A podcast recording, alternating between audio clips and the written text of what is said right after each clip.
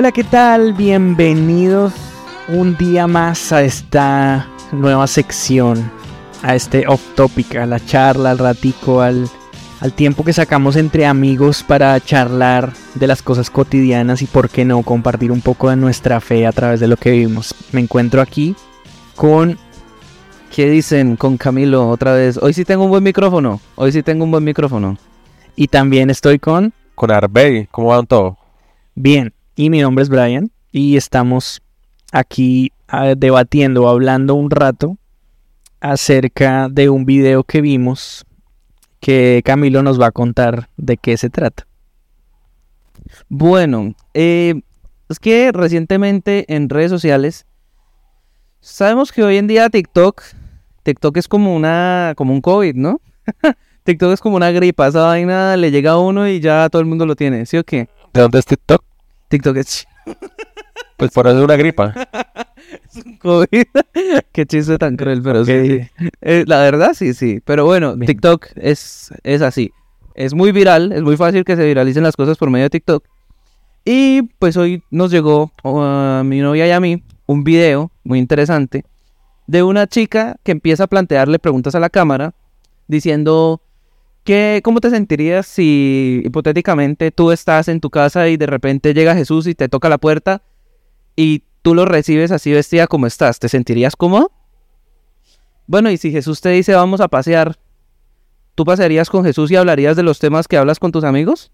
Es más, si Jesús te dice vamos con tus amigos a pasear, ¿tú te sentirías cómoda con Jesús entre tus amigos? Y así la chica hace un montón de preguntas y al final dice, si no estás de acuerdo con todo lo anterior es momento de cambiar. Jesús viene pronto. Y mucha gente, eso la gente empezó a tirarle comentarios, comentarios negativos, comentarios positivos, comentarios de toda índole. Y, a mí me parece que es un video interesante para desglosar y para destrozar. No porque, no porque lo que dice la chica sea algo como para condenarla por compartir su perspectiva en una red social tan amplia como TikTok, no, para nada. Sino porque hasta qué punto nosotros nos condicionamos a ese Jesús viene pronto hasta qué punto, cómo reaccionamos nosotros ante ese Jesús viene pronto y para nosotros qué significa que Jesús venga pronto. Es más, ni siquiera, ni siquiera con- concentrándonos en Jesús viene pronto. ¿Está, ¿Está bien todas las preguntas que hizo? ¿Están correctas? ¿E- ¿Es correcto preguntarse eso? Bueno, más que nada creo que creo que sí es un buen un buen nombre, de hecho, para, para el capítulo de hoy. Jesús viene pronto. ¿Sí? Porque creo que es una frase que se ha usado en las últimas décadas por, por la iglesia cristiana, que como que la patentamos. Y lamentablemente creo que siempre la he escuchado en un contexto negativo.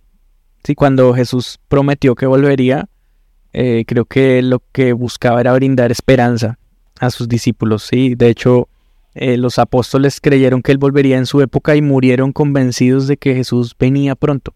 Y, y como que esa misma esperanza la heredaron a, a- través de sus enseñanzas a todos nosotros y todos estamos esperando a que Cristo venga pronto, pero ese contexto de esperanza o de alegría porque Cristo viene, porque finalmente nos vamos a reencontrar con Él, se, se ha tornado como en un discurso de terror o, o algo que yo llamo el terrorismo cristiano en la última década, como que Cristo viene pronto y eso es malo porque estamos mal, ¿sí? Porque es como cuando llega el papá, cuando está el papá fuera de casa y de pronto uno está con los hermanos con la casa a patas arriba y de pronto se acuerda de que el papá llega pronto y todo está desordenado, va a llegar a regañarme. Y de pronto en ese contexto estamos pensando que Cristo viene pronto y por eso causa tanto terror. A mí me gustaría de pronto, si tiene ahí los, los comentarios que han hecho ese video, pues saber qué dice la gente. No sé, Arbey, ¿qué piensa? ¿Quién, quién hizo el video? Es una chica presumiblemente española. Por, no, le, no, no, no sé exactamente quién. es. ¿Presumible? ¿Por qué? ¿Por qué presume? Porque Por el acento, por el acento, sí, tiene un acento más bien como muy, muy de la península ibérica. Entonces, sí, sí, sí, no, no, no, no sé decirte muy bien de dónde es, pero, pero sí, sí. No, pero la... en los comentarios. Digamos, digamos la... ¿Cómo se llama eso? La, la referencia o, o para que la gente de pronto que nos está escuchando eh, lo, lo, lo puedan... Lo puedan mirar, lo puedan escuchar también, ¿no? Pues el problema, el problema de hacer eso es que nos podemos meter en un problema por derechos de autor y, y todo eso. Entonces mejor, mejor que sepan que fue una chica presumiblemente española en España y listo. Porque pues también podemos estar incurriendo en algo bastante, bastante malo. Sí, sí, sí. Eh, pues hay comentarios muy, muy, muy interesantes, como el primer comentario que me sale a mí dice, va a venir y me va a pillar escuchando Bad Bunny jugando al LOL, pobrecillo. Eh, imagínate y solo imagínate que te mueres hoy y resulta que no hay nada después. Imagínate y solo imagínate que has perdido toda tu vida agradeciéndole a un señor que resulta que no existe. Hay otro que dice, imagínate que viene Jesús y se arma un porro contigo. Hay otros que dicen, si Jesús te habla, lo mismo y necesitas medicación.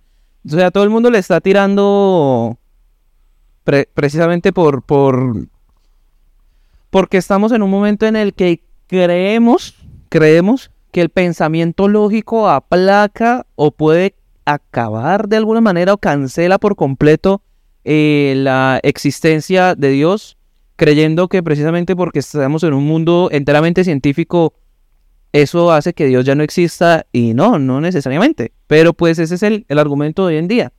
Eh, yo siempre he dicho que Dios y la ciencia van de la mano.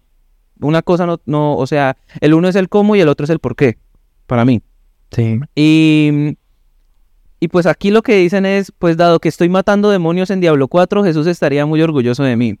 Eh, lo bueno es que si viene... este chiste está bueno. Está bueno. eh. lo bueno es que si Jesús viene pronto no tendría móvil para ver tu TikTok. E- Es, es- está, está muy directo.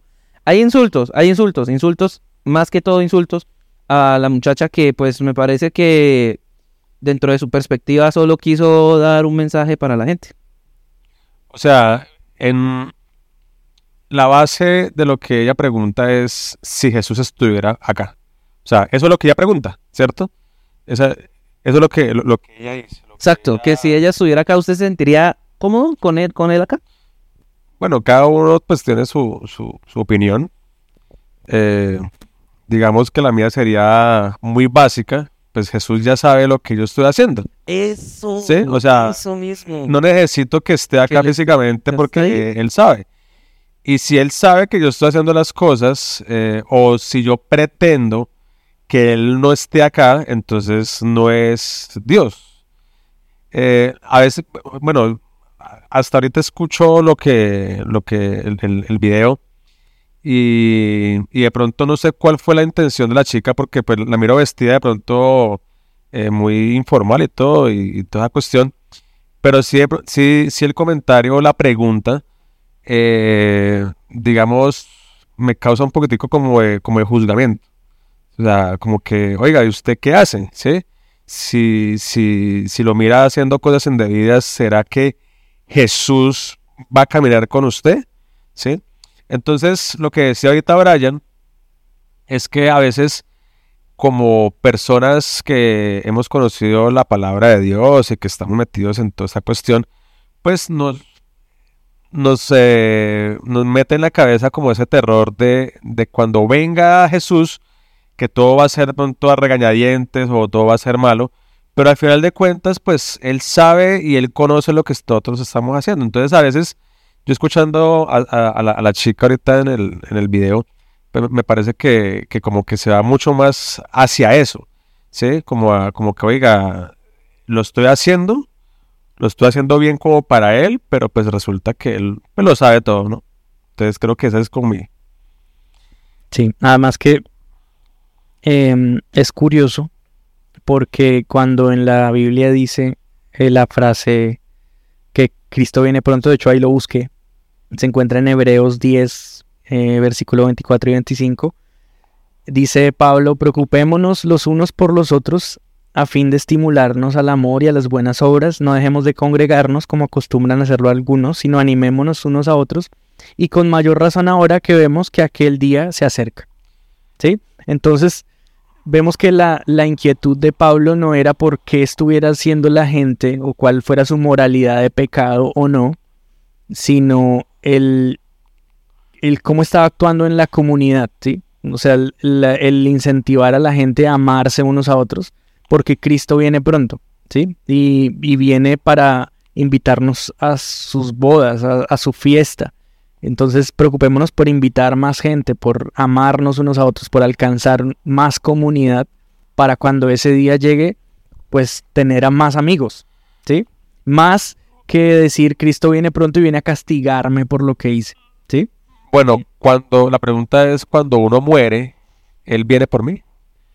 Porque a lo último eh, dice, ahora que vemos que aquel día se acerca, ¿no? Y pues digamos que dentro del ámbito cristiano y en- dentro de todo esto de, de la iglesia, pues siempre yo he escuchado eso, ¿no? Porque una cosa es que Cristo, que Cristo venga, digamos, eh, físicamente, que lo va a hacer, porque la Biblia lo dice, pero otra cosa es que ya se lo lleve a uno antes, ¿sí? Entonces, esa también es, la- es como el, como el, como el, como el texto y como el, como la pregunta que, que, se hace a uno, o sea, es que viene físicamente o que uno ya no esté como tal corporalmente en este, en este mundo. Sí, creo que hace parte de las preocupaciones, eh, yo, yo llamo eso como las preocupaciones menores de un cristiano. Eh, si Cristo va a venir o no, si me lo va a encontrar después de muerto o no. Y creo que no es el punto de lo que está tratando de decir el apóstol, bueno, los apóstoles, porque esto se dice varias veces ahí en la escritura por lo que estoy viendo. No es, no es el punto el, el si va a venir o no. Ellos ya lo dan por hecho, va a venir.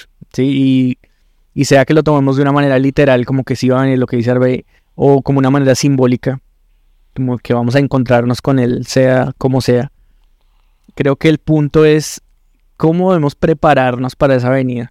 Yo quiero rescatar algo que dijo Brian y algo que, que en lo que me gustaría hacer mucho hincapié después de, de más bien esto, o más bien a la vez, y es por qué la frase Cristo viene pronto tiene que significar desesperación. Eh, y, y lo pregunto como, como ustedes pues se acordarán del capítulo anterior, yo no soy muy cercano a la comunidad cristiana. Que sí, hombre. que Bueno, sí lo soy, pero tal vez no he estado por tanto tiempo metido en el, en el asunto, en el ámbito. Y, y yo las personas que conozco que les he escuchado la frase Cristo viene pronto, tienen dos reacciones. La mayoría se asustan, pero se asustan, genuinamente se asustan, se les ve preocupadas, se les ve como, Dios mío, va a venir Cristo y me va a encontrar así. Y veo los otros que no, que dicen Cristo viene pronto y es como, ah, qué alegría, qué bonito. Sí, o sea, qué bueno, que venga, ¿cierto? Y, y- esa, esa dualidad a mí me parece muy interesante porque precisamente es lo que decimos, de cómo nos imaginamos la venida de Cristo más allá de si es simbólico o real de lo que hablamos de que venga o nosotros vamos hasta allá, ¿cierto? Porque para mí no debe, si yo, entre muchas comillas, estoy haciendo bien o no las cosas, que yo sabré si estoy haciendo bien o no las cosas, yo soy consciente hasta cierto punto de si para mí va a ser miedo o no. ¿Hasta qué punto, hasta qué punto la- las ideas cristianas me deben a mí condenar a esa ansiedad? Lo que pasa es que yo creo que esa frase eh, a veces lo manda a- al creyente. Y pues no solamente al creyente, porque pues creo que esa frase la conoce todo el mundo. O sea, la historia que Cristo viene es como un golpe moral a uno, pero yo lo miro de, la forma que Dios sabe lo que uno hace. ¿Sí? O sea, Dios sabe eh, en qué condiciones yo estoy. Entonces, a veces, a veces esa, es- esa frase de que Cristo viene nos, nos invade de temor a la conciencia de muchas personas. Y pues, si le ponemos a darle vueltas a, a- a- a esto, sabemos que, que todos nosotros, o sea, y dice la Biblia que no hay uno en excepción, somos pecadores. O sea, si la regla es no pecar, es imposible. Y Dios lo sabe. ¿Sí? Y si moralmente, eh, como, como muchas veces lo han predicado o lo han dicho, que Él viene, y yo creo que en ese contexto de pronto alguien que me escuche va a decir, bueno, este loco no sé qué está diciendo, pero mucha gente dice, Él viene por una iglesia sin manchas, pero sin manchas es que, que nunca vamos a pecar, sin manchas es que nunca vamos a hacer algo, ¿sí? Lógico, lo tenemos que hacer porque es que una de las de los puntos principales por los cuales nosotros estamos amarrados a Dios y que ese, esa, esa palabra amarrados suene de la mejor forma es por el pecado. ¿Sí? Y la palabra pecado verdaderamente eh, no es tanto el hecho que usted haga fornicación, adulterio, grosería, bueno, toda cosa. Verdaderamente la palabra eh, pecado significa no dar el blanco, no mirar eh, ese, ese blanco que es Jesucristo, y eso lo decía también Pablo. Entonces, si nos ponemos en ese contexto de una santidad falsa, de que usted nunca va a pecar, pues yo creo que el contexto y el, el texto y el contexto de lo que estamos hablando, que él viene por una iglesia santa, pues nunca va a aparecer porque tiene que haber un pero y tiene que haber algo en que, en que nosotros a él no, digamos, le debamos, pero sí le agradezcamos, le, le agradecemos por lo que él hizo por nosotros. Sí, claro, es, es decir, hay algo que no me están contando en estas dos ideas. Y es, cuando yo leí esto en la, en la Biblia la primera vez, entré en una contradicción muy fuerte porque decía precisamente lo que dijo Arbey al inicio. eh, Jesús viene por una iglesia sin mancha, sin mácula y sin arruga, dice. Sí, es decir, una iglesia perfecta. Pero al leer eso yo decía, ¿cuándo vamos a hacer una iglesia perfecta? Eso es, eso es imposible. ¿sí? Eso que, o sea, si, Jesús viene por una iglesia así, seguramente viene y pierde el viaje. ¿sí? Porque, porque no va a encontrar una iglesia así en ninguno. ¿sí? Nadie es en sí mismo perfecto, nadie en sí mismo está limpio, nadie está sin arrugas, sin mancha. Sin embargo, eh, estudiando un poco más eh, la palabra o entendiendo mejor el sacrificio de Jesús, entendemos que Él vino para precisamente redimirnos de la maldición del pecado, para limpiarnos. ¿sí? Él es el que nos purifica, Él es el que nos limpia. Entonces, más allá de que Él venga por algo eh, que nosotros hayamos hecho, Él viene por lo que Él ya hizo. Viene a reclamar lo que es suyo, que somos nosotros. ¿sí? Él viene por su iglesia, por su gente, gente que Él ya alabó. ¿sí? Y, es, y es muy difícil porque eh, de- vemos en, en la Biblia muchos textos en los que se habla del perdón de Dios a los pecados por medio del sacrificio de Jesús y de cómo esos pecados es- entraron al olvido para Él. O sea, ya no existen. Él los tiró al fondo del mar y ya no se acuerda más, nunca más se va a acordar nuestras transgresiones. Pero, pero es curioso porque nuestra mente no funciona de esa manera. Nosotros siempre nos acordamos. ¿Sí?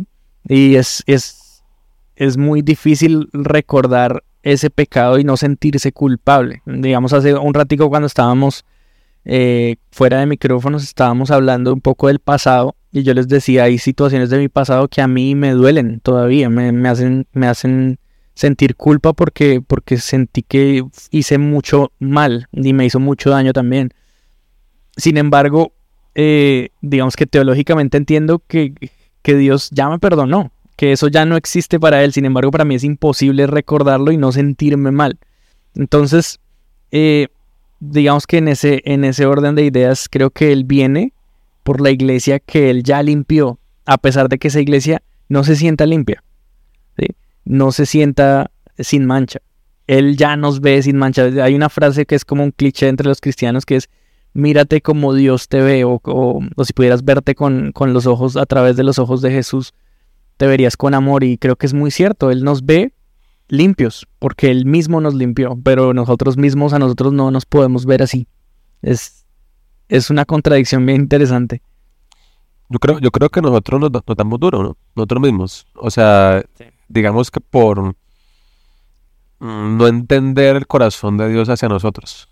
O sea, algo muy, como la- lo hablamos la otra vez, algo que viene de una cuestión súper grande a algo muy simple, ¿sí? Y Dios lo que quiere es eso, es simplificar las cosas y que nosotros comenzamos no a darnos tan duro en, en, esta cuestión de todo esto, sino que miremos por medio del reflejo de Jesús que que lo hizo todo, como dice Brian. Sí, creo que la culpa aquí juega un papel muy, muy grande. Y es que creo que todos llegamos a cierta edad eh, en la vida en la que todos tenemos culpas. Todos sufrimos de algún pasado, de algún pecado, de algún error que cometimos, una mala decisión, de lo que sea. Y existe una culpa. Y creo que el enemigo hace bien, hace bien su trabajo al, al recordarnos esa culpa todo el tiempo. Por algo la palabra, no sé si saben, la palabra diablo significa eh, opositor o acusador, ¿sí? entre otras cosas.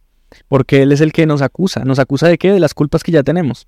O sea, esas voces internas que constantemente están en nuestra cabeza culpándonos por algo que hicimos o, reclamando algo que hicimos mal, muchas veces no somos ni siquiera nosotros mismos, sino es el enemigo que hace muy bien su trabajo porque sabe que a través de la culpa nosotros vamos a, a no a renegar, sino más bien como a renunciar al amor incondicional de Dios. ¿Sí? No lo aceptamos, ¿sí? porque cuando Jesús nos ve, nos ve limpios, nos ve puros. Y eso es algo que a mí siempre me ha parecido bastante lindo, pero la culpa juega en contra. Creo que, creo que la batalla más grande eh, realmente la tenemos contra la culpa, que es algo que siempre está ahí, la culpa. Cuando ya somos perdonados, lo cual pues es un poco irónico porque si ya pagaron la cuenta por nosotros, pues es un poco eh, inútil eh, seguirse lamentando por las mismas cosas. Sin embargo, pues creo que hace parte como de nuestra naturaleza. No, y fíjese que eso no solamente pasa en términos, ¿cómo decirlo? En términos espirituales, sino en términos personales también. Eh, retomando lo que decía Arbey, nosotros nos damos muy duro. Y, y no solamente la culpa, la culpa no solamente llega por esa parte, sino que nosotros mismos tenemos un sistema, por así decirlo, ni siquiera de defensa, sino como un sistema de autoataques en el que todo el tiempo nos estamos dando rejo porque queremos alcanzar una perfección o una mejoría idealmente que pues es muy difícil de alcanzar más allá inclusive más, hablando más allá de lo espiritual, ¿no? Porque lo que dice Brian, siempre va, a, siempre va a haber un momento en el que usted diga, oiga, yo como me arrepiento de esto, de aquello. Y piensen una cosa, piensen ustedes mismos. Si para nosotros ya es difícil olvidar lo que otros hacen a nosotros, es mucho más difícil olvidar lo que nosotros nos hemos hecho a nosotros mismos. Claro.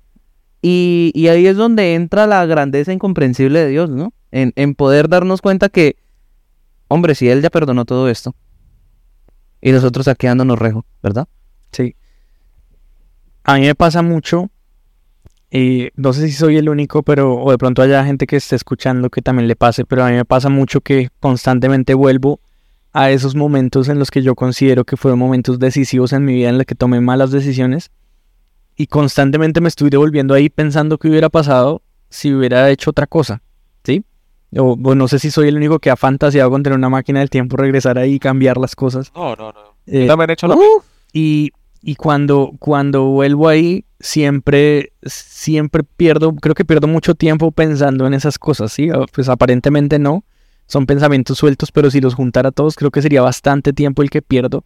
Mientras que Jesús está aquí diciendo, hey, pues ya, ya eso pasó. Y, y siento como que, pues, porque sigo pensando en eso, porque sigo culpándome, porque sigo dándome duro, es verdad. No, igual y hay un dicho muy popular, ¿no? Que dice que no hay mal que por bien no venga. ¿Cierto? Sí. Entonces, yo digo que sí, y aparte de eso, si uno se pone a pensar, porque a mí me pasa lo mismo con lo de la máquina del tiempo. Yo me pongo a pensar y yo digo, bueno, pero si yo ¿Sí? hubiera hecho esto, si esa cosa mala que pasó hace muchos años no hubiera pasado, esto no estaría pasando. Y un mensaje ahí como intentando ser esperanzador. Mañana será mejor. ¿Sí? Piénsenlo. Yo creo, ¿Sí o no? Yo creo, yo creo que, bueno, yo la tomo de pronto más, más, mucho más fácil. Eh, sea que usted, entre comillas, tome una, una buena decisión o una mala decisión, eh, lo que usted escriba en su vida ya está estipulado por Dios. Sí. Digamos que me, me acuerdo una vez una, una predicación que, que escuché donde decía cuál es el sueño de Dios. O sea, hubo un sueño de Dios que él nunca pudo cumplir. Y me pareció muy interesante el título y comencé a escucharlo. Y parte de la Biblia donde dice que, que él quiere que todas las personas sean salvas. ¿Sí? Creo que es en Jeremías, por ahí, no sé. eh, más tarde, o, o si está la oportunidad de, de buscar el verso bíblico. Dice que el anhelo de él es que todos sean como salvos, sean como, o sea, como que lo conozcan a él, el plan verdaderamente de él y, y- llevarnos como a, como a ese sitio que él quiere. Pero desafortunadamente no va a ser así. Entonces muchas veces en nuestras vidas, sea una buena decisión, que a usted le parezca una buena decisión, porque hay, eh, hay casos donde hay, hay decisiones que a usted le parece buena, pero después se está quejando, o hay decisiones que a usted le parece mala, pero resulta que fue la mejor decisión que usted pudo tomar después. Y yo le tomo de pronto fácil, muchachos. Yo, yo siempre digo, esto ya está escrito y esto ya está, eh, digamos, encaminado con las cosas de Dios. ¿sí? De pronto va a sonar de pronto muy facilista lo que yo, lo que yo estoy diciendo. ¿sí? Eh, pero es, digamos, en el contexto de que, que yo crea en, en Dios y que cuando yo le digo, no, es que tú eres el dueño de mi caminar, de mi vida, de todas las cosas, pues dentro de eso está mis, entre comillas, buenas decisiones, como ahorita le dije, y mis malas decisiones. ¿sí? A él no se le pierde nada. Él, ay, Brian hizo eso, y yo no sabía. Camilo hizo eso y no, que va. me pasó. No, el hombre lo sabe. Sí, exacto. O sea, el hombre, el hombre lo sabe todo. Entonces, yo creo que ese principio yo le he tomado mucho para yo no darme tan duro, man. ¿Sí? Y lógicamente, se aprende en el, en el transcurso del- de la vida, se, se aprende lógicamente, eh, se aprende a, a tratar de tomar buenas decisiones, ¿no? Sí, creo que es eso que dice Arbey es, es muy importante. Y es que Dios, en su infinita grandeza, eh, no es un ser que esté acostumbrado a perder. ¿Sí? O sea, Dios no pierde nunca. Él- todo lo que Él hace siempre es de gloria en gloria y de triunfo en triunfo. Siempre va de más a mejor, siempre. ¿Sí?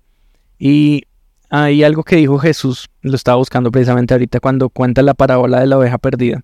Que no les voy a contar la parábola porque me imagino que ya se la saben.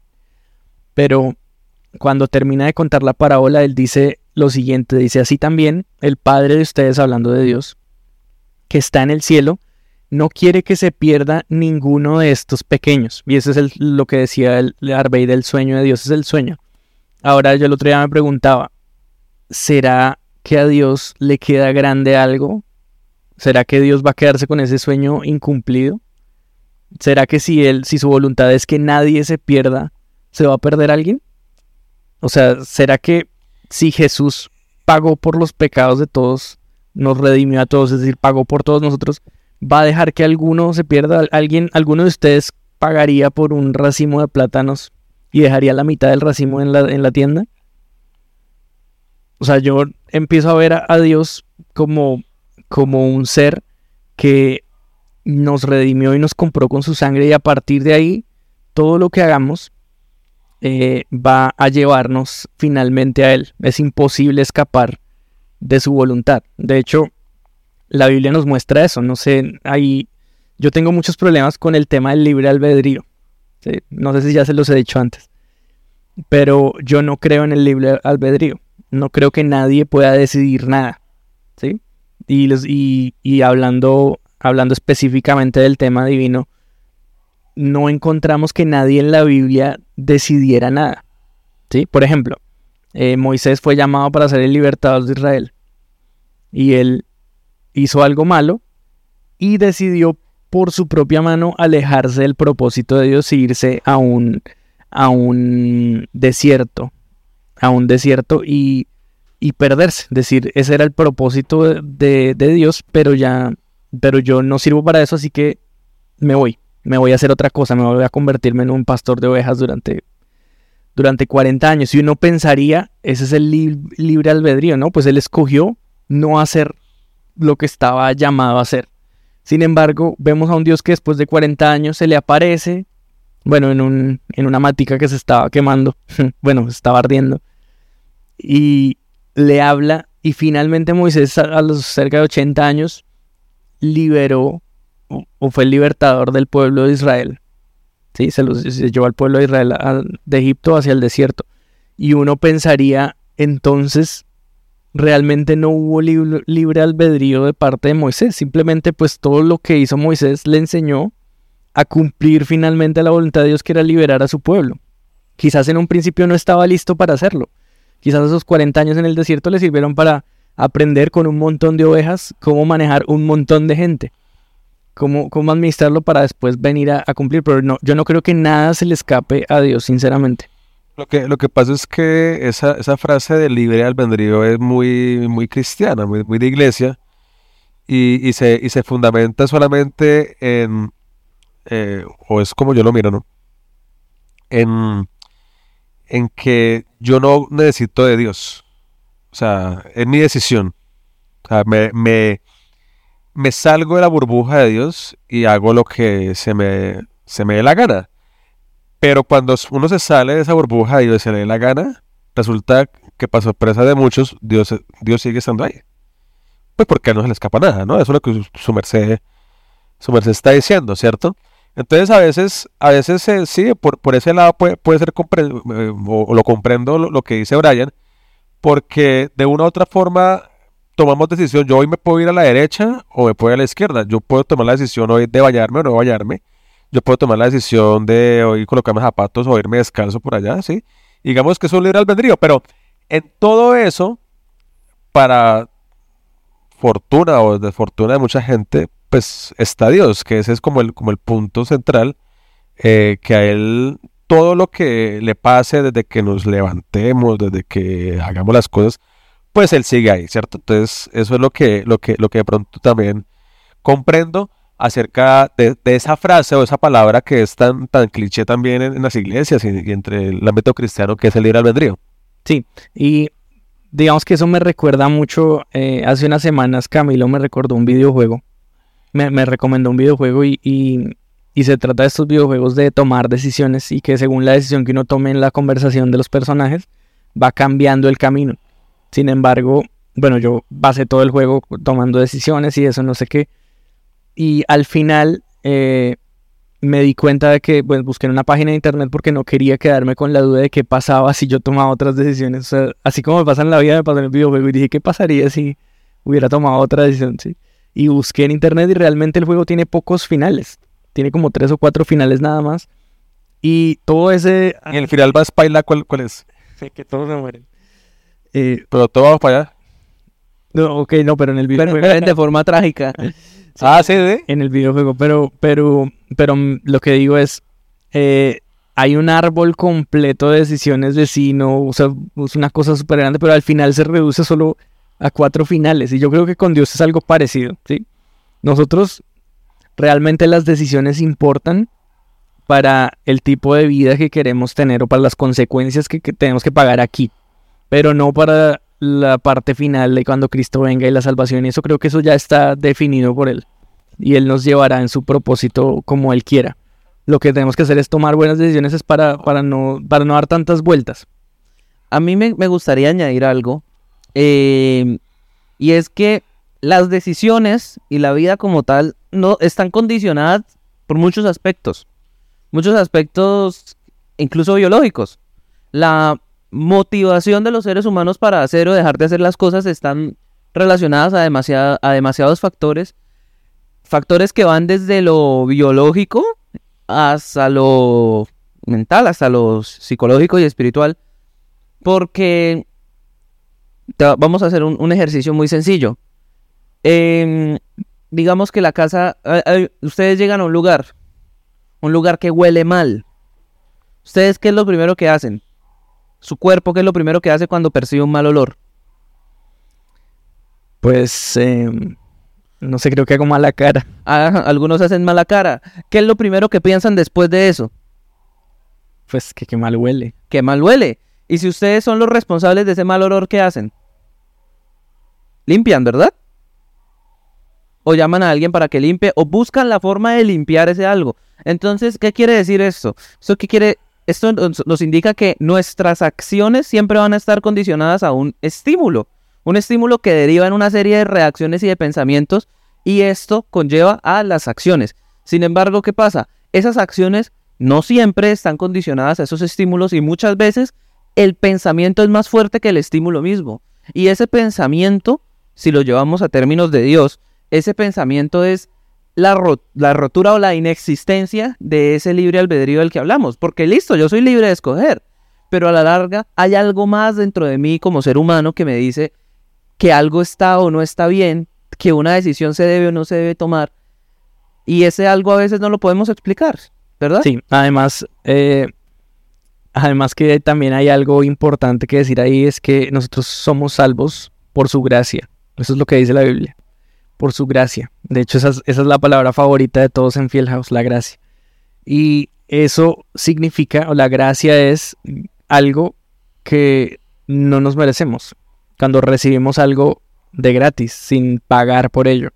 ¿Sí? Entonces, digamos que es dejar de, de pensar en que Cristo viene y, y tengo que pagar por el pasaje de ida y pensar en que Cristo viene porque ya pagó por mí, porque por gracia fui salvado, ¿sí? Lo que, lo que decía Camilo, no es una cuestión de, de libre albedrío, ¿sí? No es, no es una cuestión de que yo decida si me voy o no, eso ya, ya, eso ya está arreglado, ¿sí? Él ya lo decidió, es simplemente una cuestión de aceptarlo y vivir conforme a eso, vivir siendo salvo, porque somos salvos no cuando muramos y vayamos delante de Dios o cuando venga Él entre las nubes y eso, no somos salvos en eso, somos salvos desde ya, somos salvos en nuestra vida cotidiana, actuemos como personas salvas, vivamos como personas salvas. Eso, eso que dice Brian es muy interesante de vivir como personas salvas. O sea, estar convencido como tal de quién es el, el Dios, el nuestro Salvador, bueno, como usted le quiera decir, y, y ahí me lleva mucho a, a, a Pablo. Eh, el apóstol Pablo, yo creo que de todos los personajes de la Biblia, sacando de pronto a Elías, pues que Elías era el poderoso, a Moisés, a todo, porque Elías era poderoso el mar. Hizo que Judas dice que el mar era, que era un gabín, pero con todo y eso Dios lo utilizó. Pero me parece que Pablo, el mar la tenía clara, man. La tenía clara porque cuando él dice, por ejemplo, eh, eh, cuando él dice, si yo me muero hoy, bien. Si no me muero, también. ¿Sí? O sea, él, él, él tenía cosas tan, tan, claras porque él sabía que él junt, estaba juntamente crucificado con ese, con ese, con ese hombre que, que, que estuvo allá con Jesús. Y él sabía eso, o sea, él vivía en esa libertad y esa paz, sabiendo cuál era su Dios. Y muchas veces no sabemos nosotros a quién estamos adorando. Y parece que ese Dios que estamos adorando, o que seguimos, o que leemos la Biblia, o que oramos, es un Dios, pues, pucha, eh, malo. ¿Sí? Malo, o sea, eh, eh, extremadamente malo y que uno tiene que, que, esforzarse, lo que hablamos en el, en el primer capítulo, que, que, que como que es por obligación las cosas entonces no entendemos mucho, mucho de eso y por eso es que siempre recuerdo a, a, a Pablo, porque él, él, él, la tenía, ese señor la tenía muy clara, muy clara cuando, cuando hablaba. Sí. Entonces, no hablaba muy claro, pero sí la tenía clara. Pero la tenía clara. Sí. O sea, en, en, su, en su vida y, y, lo que transmitía él por, en las cartas que él eh, escribía. Lo digo porque era un poco enredado para escribir. Sí, digamos que en, en, en algunas, pero lo que él transmitía de la seguridad de Jesús, sí, o sea, totalmente, él, él, la tenía muy, muy, muy clara. Eh, otra cuestión es que tanto la iglesia toma esto para eh, tener más seguidores, más adeptos. Eh, nos volvemos otra vez a meter dentro de la venida de Cristo, ¿sí? O sea, que tanto el, la, la, iglesia toma esto, digamos, como una eh, lo que su merced decía ahorita, Brian, como una que, como, como un terrorismo para que la gente vaya sí. y busque, y, y, y, busque las cosas de Dios, porque pasa, y tampoco podemos pasar por el lado sin hablar de eso, ¿sí? Y, y, venimos a lo mismo, o sea, no es por libertad, sino es por aterrorizar a la gente que viene, viene Dios, viene Jesús, y como que todo va a ser un caos, ¿no? Sí, y digamos que ese video eh, de la chica hablando de eso me recuerda a muchos otros videos que he visto últimamente en TikTok que están enviando como un mensaje similar, como en vez de brindar esperanza, lo que están haciendo es metiendo terror. ¿sí? Hace poco vi un video, si no recuerdo mal, como de ah, un TikTok que decía, tú, en, tú bailando en vez de ir a la iglesia, no sé, y sale ahí la chica bailando, las personas bailando, y después sale un anuncio mientras eh, los demonios en el infierno esperando tu alma o cosas así, o sea, una cosa súper...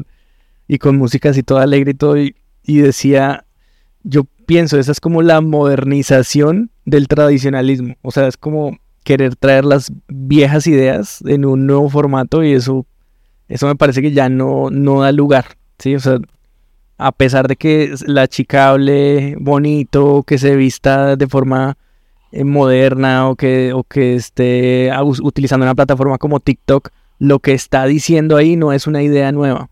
Al contrario, es, es está retrocediendo en el Evangelio a antes de Cristo, que era cuando la gente dependía de sus obras. En el antiguo pacto, en la ley, la gente realmente dependía de lo que hiciera y según lo que hiciera iba a ser castigada o recompensada. Entonces ya eh, hay un libro entero de bendiciones y maldiciones por la obediencia y por la desobediencia en la Biblia, un, capítulo en- entero que habla acerca de eso y la gente antes de Cristo se regía por eso. Si eran buenos, Dios respondía con buenas cosechas, con una buena familia, con bendiciones, con buena salud, no sé qué, pero si eran malos, les caía la roya encima totalmente. Entonces, creo que los que están promoviendo este nuevo tradicionalismo eh, no están teniendo en cuenta a Jesús, sinceramente, porque si, si, si, si a mí me preguntara la chica si Jesús viniera a hacer todo eso que dice ella en el video, si viniera a acompañarme con mis amigos, a hacer los planes que hago con mis amigos, seguramente pensaría en un Jesús que disfrutaría conmigo al igual como lo hizo sentado en una mesa comiendo con un republicano. Y disfrutaría conmigo igual que lo hizo con una mujer, con una prostituta que lavó sus pies con perfume. Creo que Jesús disfrutaría eso, o sea, es, es mi forma de pensar porque conozco a Jesús, ¿sí? Antes de Jesús las cosas sí eran así de terror. Ahora veo a un Jesús que se preocupó por pagar la deuda para disfrutar conmigo la vida, una vida que merece ser vivida, una vida de salvación. Brian ahorita decía algo y pues, eh, no sé, hermano, me, me- que me leyó la mente. Cuando hablaba de la prostituta, Tengo poderes. tiene superpoderes, que, es- que estamos hablando de ahorita de los superhéroes. Y, y usted decía algo muy interesante, se me, dio la- o sea, me, me pegó en el punto de lo que yo iba a hablar, y era eso. Cuando Jesús le dice a la gente, tire la primera piedra, o sea, eh, el, que el, el que es libre de pecado, tire la primera piedra. El hombre sabía quién era ella. Sí. ¿Sí? Así de sencillo. O sea, él, él sabía. Y por eso es que esa conciencia que, que nosotros hablamos, la parte moral, nadie botó la piedra. Porque imagino que todos ellos que están estado ahí, me imagino, no sé, es algo que yo me invento ahorita, que hago como un, como un, eh, sí, como una película. Me imagino que toda esa gente que estaba ahí estuvo con ella. Me imagino, ¿sí? Entonces, si nos ponemos a, mirar la vida de Jesús en, el recorrido por la tierra, pues el hombre permaneció más con, entre comillas, la gente pecadora como usted, como usted y como yo. Entonces, para mí sería muy bonito que entre mi naturalidad Jesús estuviera. Y Jesús está. Así no lo puedo mirar en físico, pero él, él camina conmigo, ¿sí? Él camina conmigo cuando yo no hago las cosas, las, las cosas que no son correctas. O- y cuando las hago correctas también, eh, también está. ¿Cierto? Entonces, yo creo que, que, que, que en, que ese sentido, la vida de él se desarrolló en eso, se desarrolló que la prostituta, que eres, que, que lo otro, que el republicano, que el que va a robar, que el, el chiquitín, ¿cómo se llama? Eh, saqueo. Saqueo que es bájese del palo que yo voy a, a comer hoy con usted y, y todo eso. Entonces, para, para, para, para mí yo creo que es un privilegio si la pregunta, y si eso fuera, digamos, ahorita lo que estamos hablando, ¿no? Antes, eh, extra micrófono, las fantasías. ¿sí? O sea, fantaseamos un poco que Jesús está acá. Él conoce mi corazón, ¿yo cómo lo voy a tapar? Jesús, mire, yo hice esto, camine, vamos, ¿sí? Primero lo, primero lo conoce. Y segundo, yo cómo le voy a tapar a él las cosas, pues si ya las conoce. Entonces, hay, hay, hay un versículo bíblico que a mí me gusta mucho en referencia a eso. Es que Dios es experto en esas personas. O sea, ¿sí? entre usted más sea pecador, Él es mucho más experto en esas personas, en hablarles, en eh, entrar en su corazón, bueno, en fin, en, todo eso, ¿sí? Entonces, digamos que entre el, toro sea más bravo, él tiene eh, la palabra ideal para eso, ¿sí? Entonces dice una parte de la Biblia, lo, lo- lo voy a, parafrasear, dice que el de lo más vil del mundo y lo más menospreciado y la porquería más, él saca, ¿para qué? Para, para limpiarlo, para hacer, para que sea su hijo y para que sea su hermano. ¿Sí? Eso lo dice la Biblia, ¿cierto? La Biblia nunca dice es que tiene que ser el más santo, el más este, el más lo otro, no. Todo lo contrario, y eso es lo que muchas veces nosotros no entendemos, y por eso vuelvo otra vez a lo que estaba ahorita hablando, que nos damos re duro cuando Dios está pensando otra cosa muy diferente a lo que yo estoy pensando. Sí, otra característica de Jesús que yo leo en los evangelios es que Jesús nunca se escandalizaba. Sí, a Jesús se le aparecían las situaciones más repulsivas posibles. Una vez, eh, 10 leprosos le cortaron el camino. Sí, de pronto, para Camilo, que no sé si sabe lo que es un leproso, pero son Sí, claro. Que tienen problemas en la piel, problemas serios Sí, en la piel, que sí. se les caían los miembros. ¿No sabe qué es la lepra? Sí. Bueno, pues de pronto usted sí, pero alguien que está escuchando. Ah, bueno. Bueno, la lepra era una enfermedad muy repulsiva. ¿sí? Cualquier persona que la viera eh, se quitaba de en medio. Si, si veíamos que venía un leproso, nos quitábamos, cambiábamos de acera. No nos gusta, no, eso no. Pero Jesús es la persona menos, menos repulsiva que existe, menos, la que menos escandaliza. Al contrario, iba a los leprosos, los tocaba y eran sanos. ¿sí? Él nunca él nunca se, se escandalizó por esas situaciones. Vino la prostituta a lavarle los pies y él no se escandalizó por eso. ¿Quién sabe esas manos a quién habían tocado antes o en dónde habían estado antes? A Jesús no le importó eso. En ese momento estaban adorándolo y él disfrutó eso. ¿sí? Eh, cuando lo invitó Saqueo a, a comer, ¿quién sabe ese dinero de dónde salió? ¿De qué malos negocios? ¿De qué...? pero él no se escandalizó por eso, simplemente disfrutó la comida, lle- llevó salvación a esa casa. ¿sí? Y más adelante, pues estas personas sí, evidentemente tuvieron un cambio de, de rumbo, un cambio de vida, pero no fue porque Jesús exigiera eso, sino porque habían recibido la misericordia de Jesús de tal manera que decidieron vivir con esa salvación. Decir, ahora soy una persona salva, una persona libre, y una persona libre ya no hace esas cosas. Y decidieron alejarse por su propia cuenta de, ese mal camino, pero no, no fue al revés. Entonces, eh, volviendo al tema, y creo que ya para terminar, el tema del video de la chica, creo que si Cristo viniera hoy a nuestras realidades, que ya lo está, como dijo Arbe, ya está, porque Él vive, habita en nosotros. Pero si Él viniera, digamos, se materializara mágicamente como en una película, en nuestras vidas cotidianas, no se escandalizaría. Dos, disfrutaría de estar con nosotros, porque nos ama a tal punto que pagó el precio que era necesario para estar con nosotros siempre. ¿sí? Ese fue el precio, Él no se escandalizaría, Él nos amaría de tal forma que disfrutaría cada momento. Y tres, si hubiera de ser necesario, llevaría su amor al extremo para cambiar o para transformar una vida más bien. Yo quería meterme ahí. Yo quería mencionar algo por el estilo. A mí, una característica también es que, mm, llevándolo a, a términos más, como más castizos, más gamines y más actuales, Jesús hubiese sido ese parcero del que uno siempre aprende algo. ¿Cierto? Eh, porque uno siempre tiene un amigo del que aprende alguna cosa nueva todos los días, ¿cierto? Y añadiéndolo a eso de las, de las cosas, de las tres cosas que ya mencionaba, yo diría, eh, si él apareciera de repente, uno también aprendería muchas cosas, porque uno no termina, uno no termina de aprender, a- de aprender con él. Lo, lo lo que está escrito, estoy seguro que es poco en comparación a lo que, todo lo que pasó, y, y que de alguna u otra forma siempre habría para problemas modernos soluciones y aprendizajes no solo modernos sino atemporales con él. Claro. Y a- agregando a eso que dijo Camilo, Jesús no sería un parcero simplemente del que uno aprende algo, Jesús sería el parcero. Sí, sí. O sea, el que cambia la vida, a tal punto de que él fue el parcero de los discípulos, hombres simples pescadores. Y les cambió a tal punto la vida que aún hoy, dos mil años después, se habla de ellos. Sus nombres son conocidos, nombres comunes como, como Juan o como eh, Pedro, como, bueno, Simón, que habían tantos en, en su época. Era, era como hablar hoy de un Andrés, por ejemplo, que hay un montón.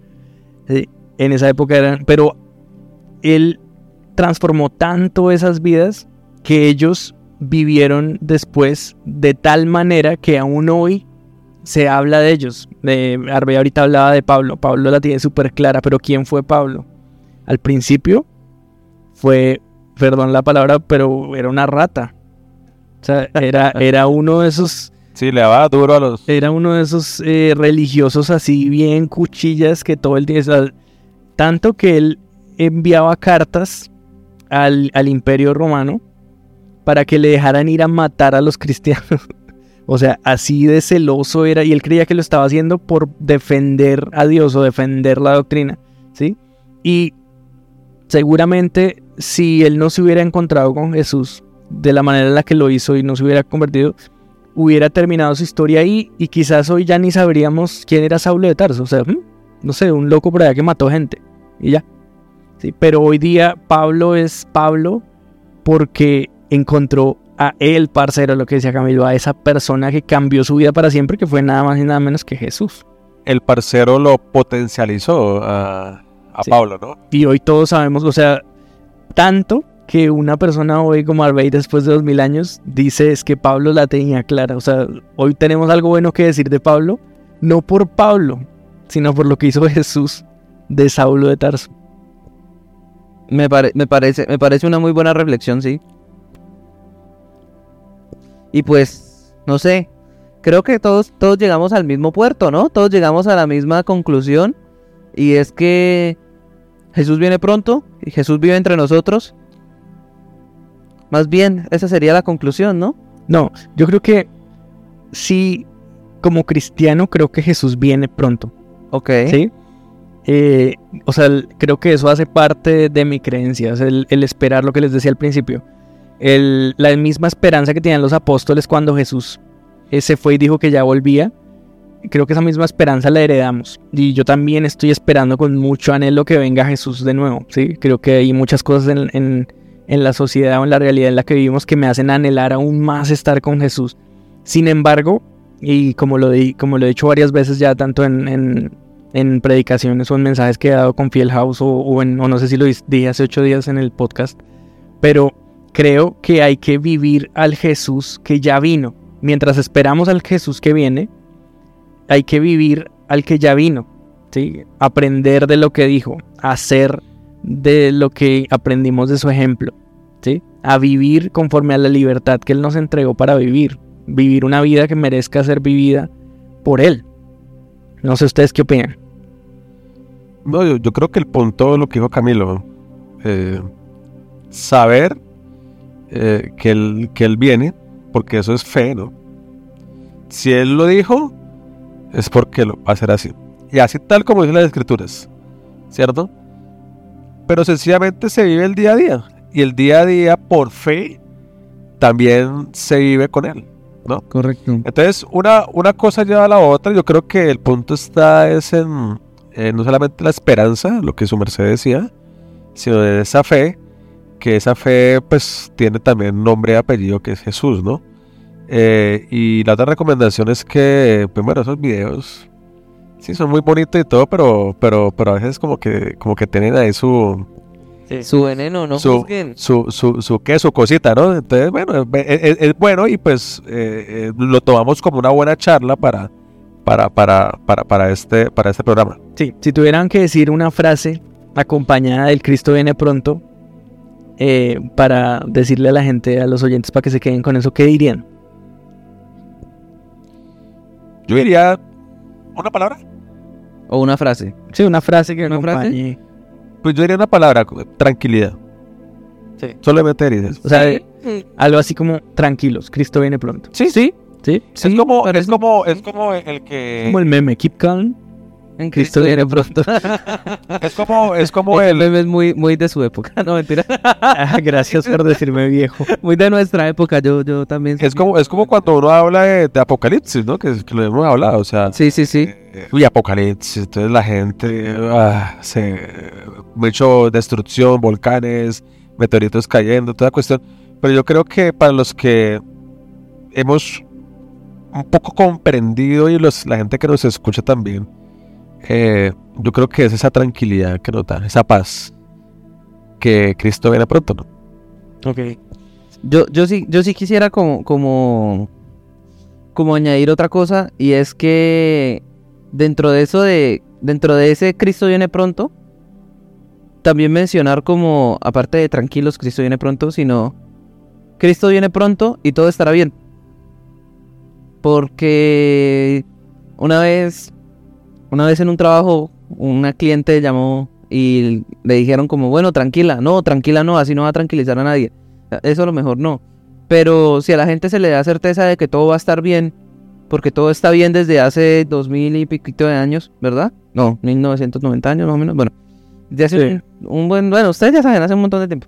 Todo está bien desde entonces, todo va a seguir bien, tranquilos, va a volver, pero relajados, todo va a estar bien.